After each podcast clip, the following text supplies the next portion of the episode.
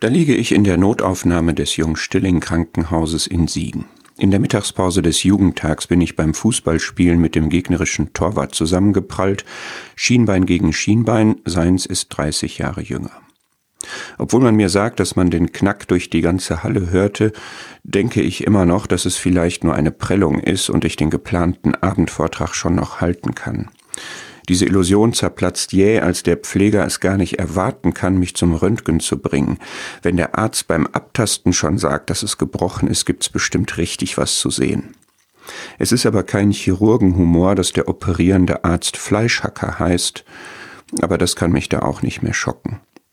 Aber dieser Krankenhausaufenthalt, mein allererster überhaupt, lässt mich eine Menge lernen. Unter anderem ist das meine erste Begegnung mit dem Gnadenadler.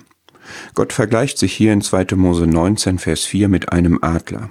Er hat sein Volk Israel aus Ägypten gerettet, dabei auf Adlersflügeln getragen und hat es, so sagt Gott, zu mir gebracht.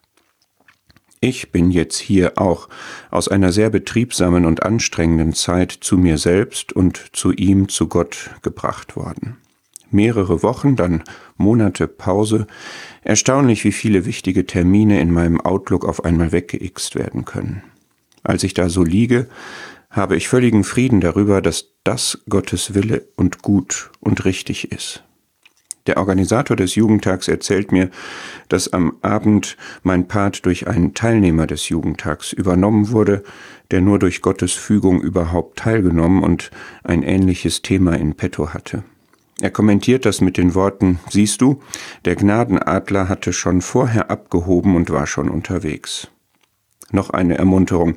Die Teilnehmer schicken mir noch eine Karte mit allen Unterschriften und Foto ins Krankenhaus, in der sie auf mein Tagesmotto Bezug nehmen. Keep looking up, keep going on.